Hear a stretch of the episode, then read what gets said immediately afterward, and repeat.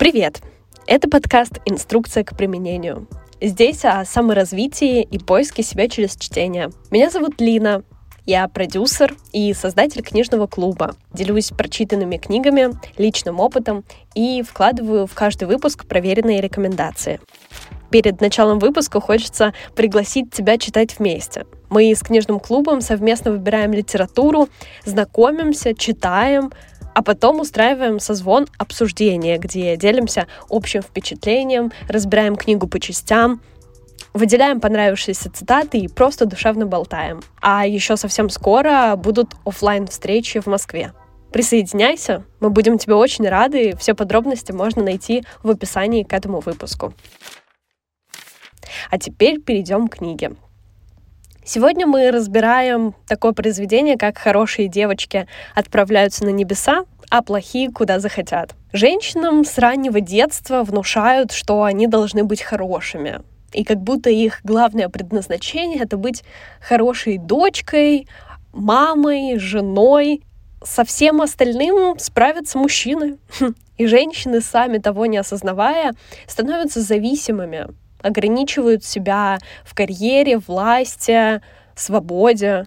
Вместо того, чтобы искать себя, они стараются понравиться окружающим. И как будто пора уже очнуться и сказать, блин, я у себя одна, чего я хочу на самом деле, что чувствую, куда иду, стать вот этой независимой личностью и начать искать свой творческий путь, двигаться к новым совершениям. Книга как раз позволяет заглянуть на себя по-новому и понять, почему не стоит бояться проявления агрессии, а порой даже полезно выяснять отношения с близкими. Все идеи автор иллюстрирует на конкретных примерах из жизни. И это так легко и просто читать, прям завораживает. Сама книга разделена на три главы. И давайте разберем их поподробнее. Третья мне, правда, не очень понравилась, но начнем с самого начала. Глава первая. Она как будто небольшое введение к основной части.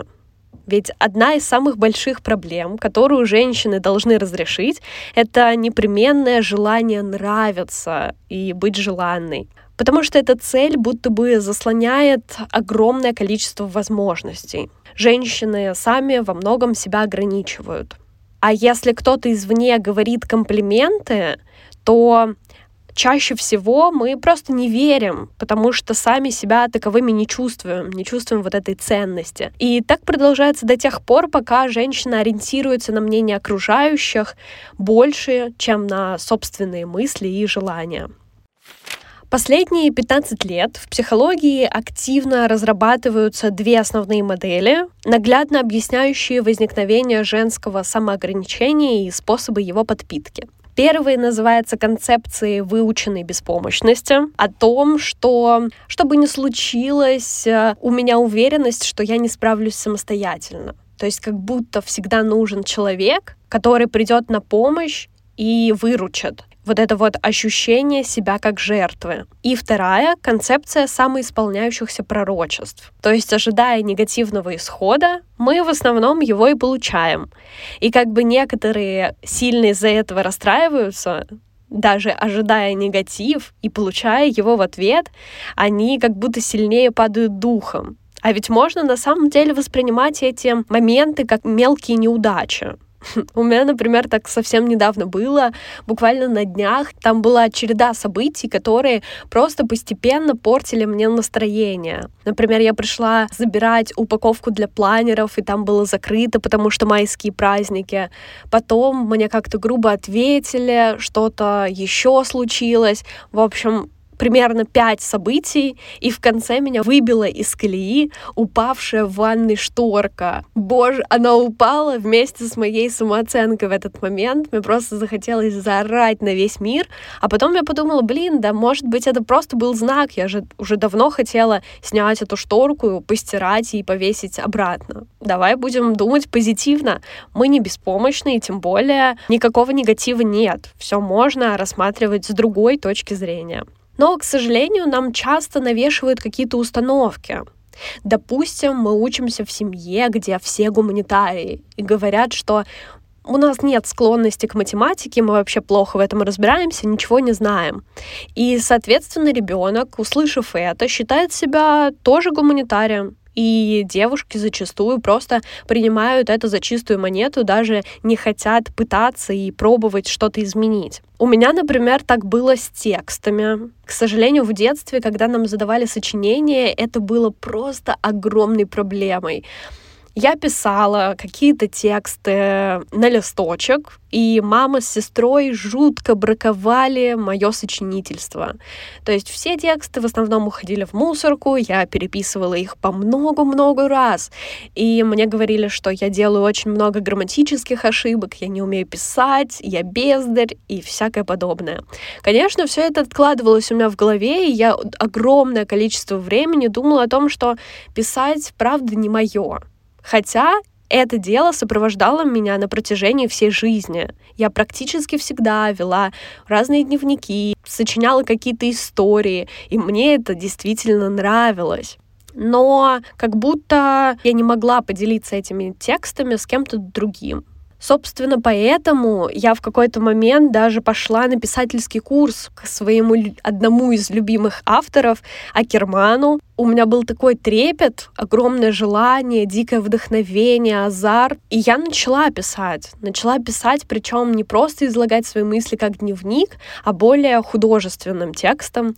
И в какой-то момент э, один из моих текстов отправился на разбор. То есть в прямом эфире читали мои строчки, разбирали и сказали, что это классно. Да, написано, есть какие-то ошибки, но написано вкусно и интересно. Много раз я получала такие комментарии под какими-то постами в запрещенной на территории Российской Федерации соцсети Инстаграм только после какого-то собственного убеждения проработанного поняла, что, блин, это мое, мне это нравится. И да, я делаю грамматические ошибки.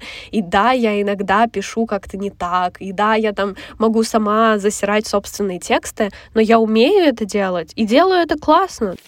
И стоит заметить, что многие женщины профессионально компетентные, но порабощенные вот этой беспомощностью, надеются, что придет человек, какой-нибудь принц, ментор, покровитель, который спасет ее и скажет, какая она молодец. Я, наверное, тоже ждала такого спасения, а потом поняла, что спасение во мне. Я и есть это спасение, просто я придумала себе вот эти установки, точнее, собрала их в себя важно перейти ко второй главе, которая как раз есть, а, можно сказать, основание этой книги. Та самая ценность находится во второй главе, в которой разбирается огромное количество установок, часто возникающих в жизни женщин. И я не буду разбирать все, тут, правда, они совершенно из разных категорий, но о некоторых прям поподробнее расскажу. Начнем с того, что многие девушки выбирают быть хорошими и сами не знают, чего хотят. За них решают э, родители, парни, мужья, а они прячут все свои негативные мысли и стараются быть в позиции какого-то маленького ребенка. Но неужели здорово быть маленькой и не высовываться? По мне, совсем нет. Я раньше тоже старалась всех принимать, вливалась в людей, жила их увлечениями, целями, друзьями. Ну, то есть не умела проявлять агрессию, копила это все внутри, собирала, потому что я хотела быть удобной для всех вокруг. А по факту высказывать и проявлять свои негативные эмоции — это ок. Но это даже хорошо. Ты же живой человек, и это правильно. И, кстати, в последнее время все чаще встречаю советы прописывать свои эмоции наверное, это одна из причин, по которой я полюбила писать, будто ты прописываешь, заново проживаешь и отпускаешь какие-то моменты. Нужно просто взять листочек, ручку, сесть и потоком вылить то, что тебя напрягает. Это может быть и общение, и работа, и просто какие-то бредовые мысли. Ты это отпускаешь, и все, с этим листочком можно делать что угодно. И это даже относится как раз к практике утренних страниц, которую я сейчас пробую внедрить в свою жизнь. Также в этой главе поднимается аспект профессиональных заблуждений. про усердную работу, что она, наверное, лучше оплачивается, что сдержанность рано или поздно оценивается, а скромность себя окупает. Но могу даже на личном примере сказать, что это совсем не так. Я как-то работала в офисе и считала, что чем больше я сделаю, тем больше заметят, какой я важный человек, и мне самостоятельно предложат должность выше, зарплату больше. Ну, то есть я покажу действиями. И это такая частая ошибка, потому что я правда делала очень много. В какой-то момент поняла, что я не могу, мне надо уйти с этой работы, я уволилась. И спустя время, когда мы пересеклись с директором этой организации, просто разговаривали, и он сказал, Лин, ты знаешь, я был неправ, мы поняли, что на тебя взвалили очень много обязанностей, и потом, после твоего ухода, мы разделили всю твою ответственность на трех людей. Меня так это удивило, потому что в моменте я, правда, не ощущала своей значимости. Мне казалось, что надо было больше и больше сделать, но это неправильный подход. Сейчас я стараюсь просто бежать от такого убеждения. И автор приводит такое правило Золушки. То есть женщины, которые жертвенно и безропотно выполняют так называемую грязную работу, не получают за это ни признания, ни вознаграждения. Ведь окружающим просто очень удобно иметь рядом с собой человека, который убирает с дороги все неприятное, а потому у них нет никакого повода его отпускать. Важно в таких моментах, наверное, концентрироваться на тех задачах, которые принесут успех, ставить себе долгосрочные цели и постоянно их иметь в виду, и, конечно, заключать соглашения, где будут прописаны ваша ответственность и задача, и не бояться выдвигать свои требования. Если что-то не нравится и вы хотите повышения зарплаты, лучше поговорить об этом сразу с начальником, а не показывать это действиями. То есть брать на себя все больше ответственности в надежде, что это кто-то там оценит. В книге задается интересный вопрос, как подпункт к темам дальше, только изнурительная работа приводит к серьезным достижениям или нет. Вот как будто труд сейчас означает то же, что и максимальное напряжение сил. Работа, которая приятна, обещает успех или требует такого напряжения, не имеет для нас никакой ценности. Вот и как бы получается, что женщины, которые выполняют свою работу, не падая от усталости или, хуже того, охотные с удовольствием, часто чувствуют, что трудятся не по-настоящему. И у меня так долгое время, например, было собственными проектами. То есть мне же нравится делать запуски, мне же нравится вести книжный клуб, мастер-майнды, но это же не работа. Как, ну, я делаю же это в удовольствии, мне дается это легко, но нужно поменять это убеждение на то, что это работа. И да, она доставляет огромное удовольствие, она в кайф, но в любом случае нужно ценить ее и считать работой. В книге тоже был классный пример про девушку Анну, которая пишет в колонку газеты статьи и очень наслаждается своей работой. А вокруг нее коллеги, которые постоянно ноют о своей усталости, о напряженности в работе. И девушка, глядя на все это окружение, ощущает, что, наверное, не работает. Или делает что-то не так. Возможно, работает не в полную силу. Она ведь не устает. Ей же вроде бы в кайф. То есть вместо того, чтобы радоваться своей профессии и тому, что ей удалось найти место в жизни, она терзает себя недоверием к самой себе. Хочется привести в пример цитату автора «Работа, которая легко получается, имеет свою ценность». Как раз именно те, кто выполняют свою работу без особых усилий и продвигаются в своей профессии вперед, на самом деле достигли успеха. И это правда. Важно найти то, чем ты хочешь заниматься, что тебе откликается и очень нравится, и тогда это не будет восприниматься тобой как каторга. Далее шел раздел небольшой про боязнь власти. И действительно мало женщин находятся у власти и занимают лидирующие позиции. Очень много в этой главе было посвящено неправильному распределению ресурсов и пониженным зарплатам у женщин. То есть мужчинам за такой же труд достается больше денег. А поднималось очень много вопросов, например, ведет ли власть к одиночеству, означает ли власть эксплуатацию, портит ли она характер, про страх ответственности. Но мне не хочется разбирать каждый, наверное, лучше прочитать, это действительно того стоит. Я затрону лишь два вопроса из этой категории. Первый — это хорошо ли пользоваться личными связями, вот тоже какое-то существующее предубеждение женщин, что нужно добиться все самостоятельно. Даже у меня такое есть, Например, мне раньше предлагали какую-то работу, помощь, поддержку, а я отказывалась от всего, потому что считала, что нужно самостоятельно достичь, добиться и э, создать свой карьерный путь. Сейчас, глядя на себя тогда, мне, правда, жаль упущенных возможностей, но получилось так, как получилось, и я действительно создаю все самостоятельно. И второй вопрос, нужно ли избегать риска? О том, что женщины, правда, меньше рискуют, чем мужчины. Мужчины, они там вкладываются во что-то, чаще начинают бизнес, а женщины нет. Будто решив вложить деньги, женщины предпочитают идти проторенной дорожкой, выбирая самые надежные формы вложений, даже если прибыль при этом минимальна.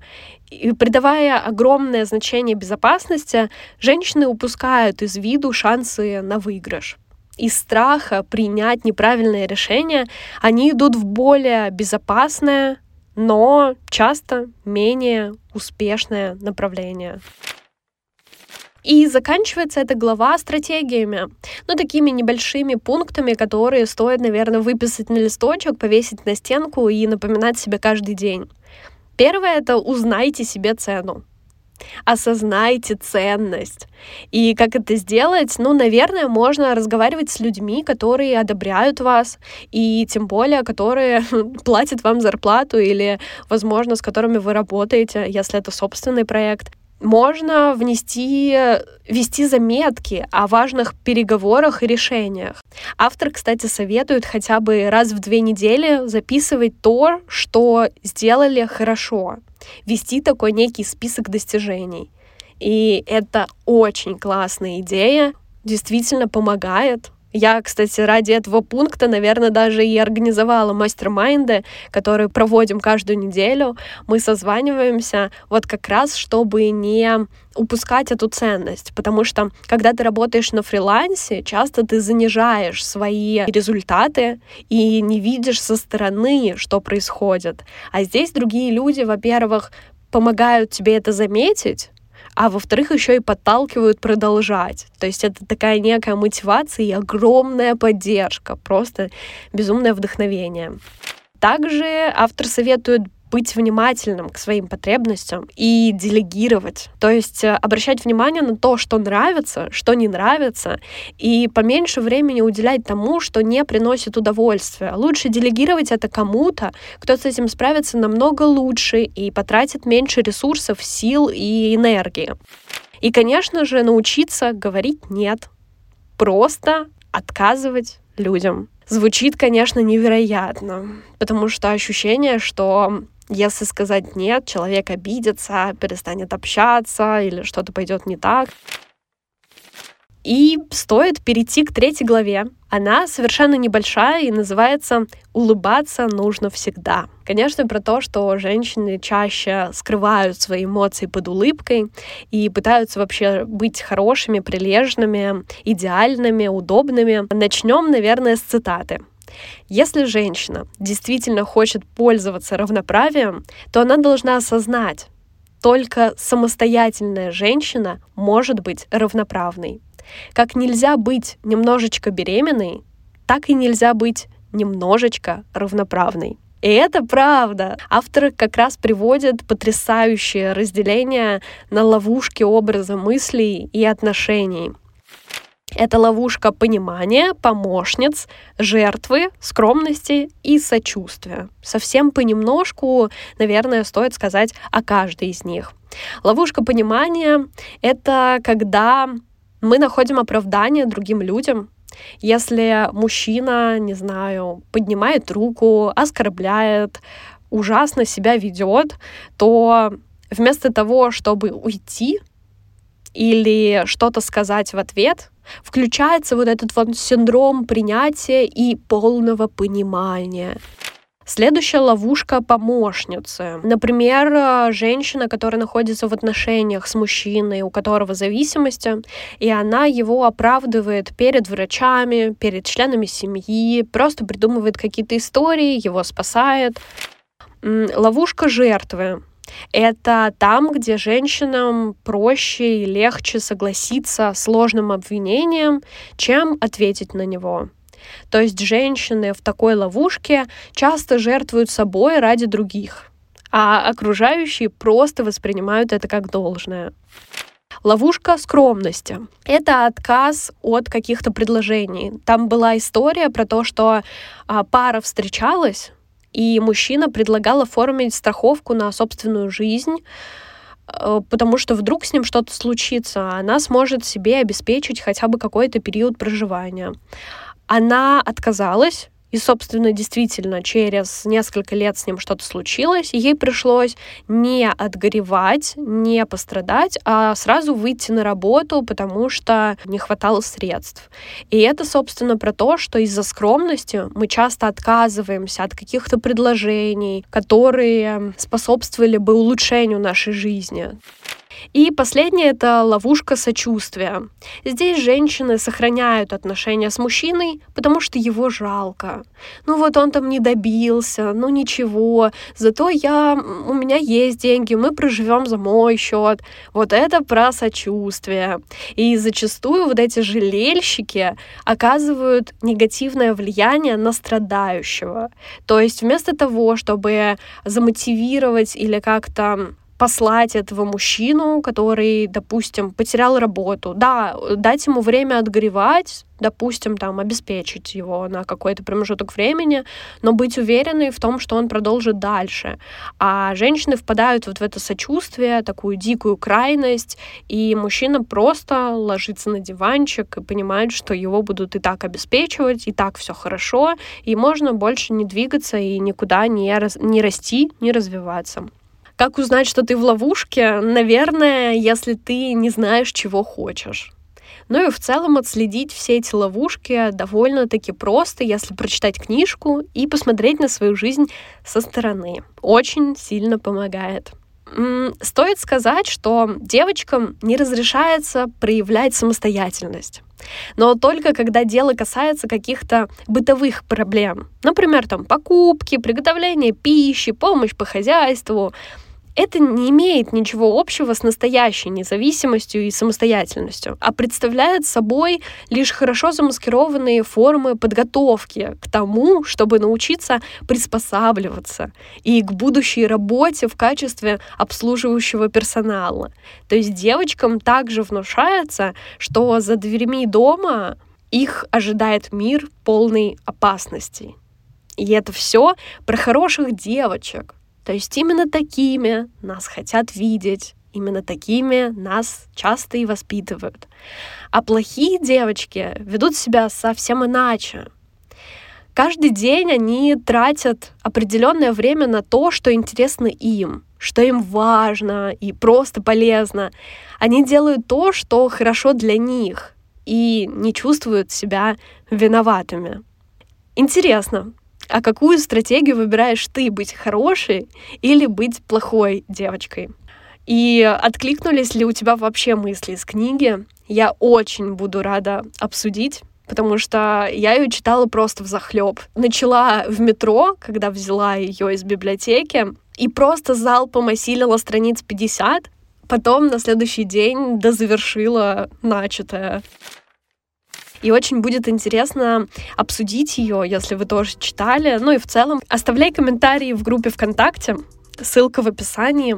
Там также можно найти подборку с дополнительными материалами по сегодняшней теме. И, конечно же, вступай в наш книжный клуб, будем читать вместе.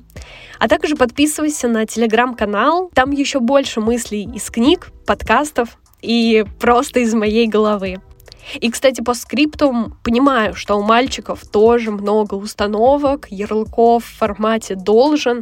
Просто сегодня была другая тема обсуждения. Это не какие-то там разделения сексистские. Спасибо тебе за прослушивание. Подписывайся на подкаст, ставь оценки, звездочки, э, в зависимости от того, где ты слушаешь этот выпуск. Пиши комментарии. Услышимся на следующей неделе. И Пока-пока.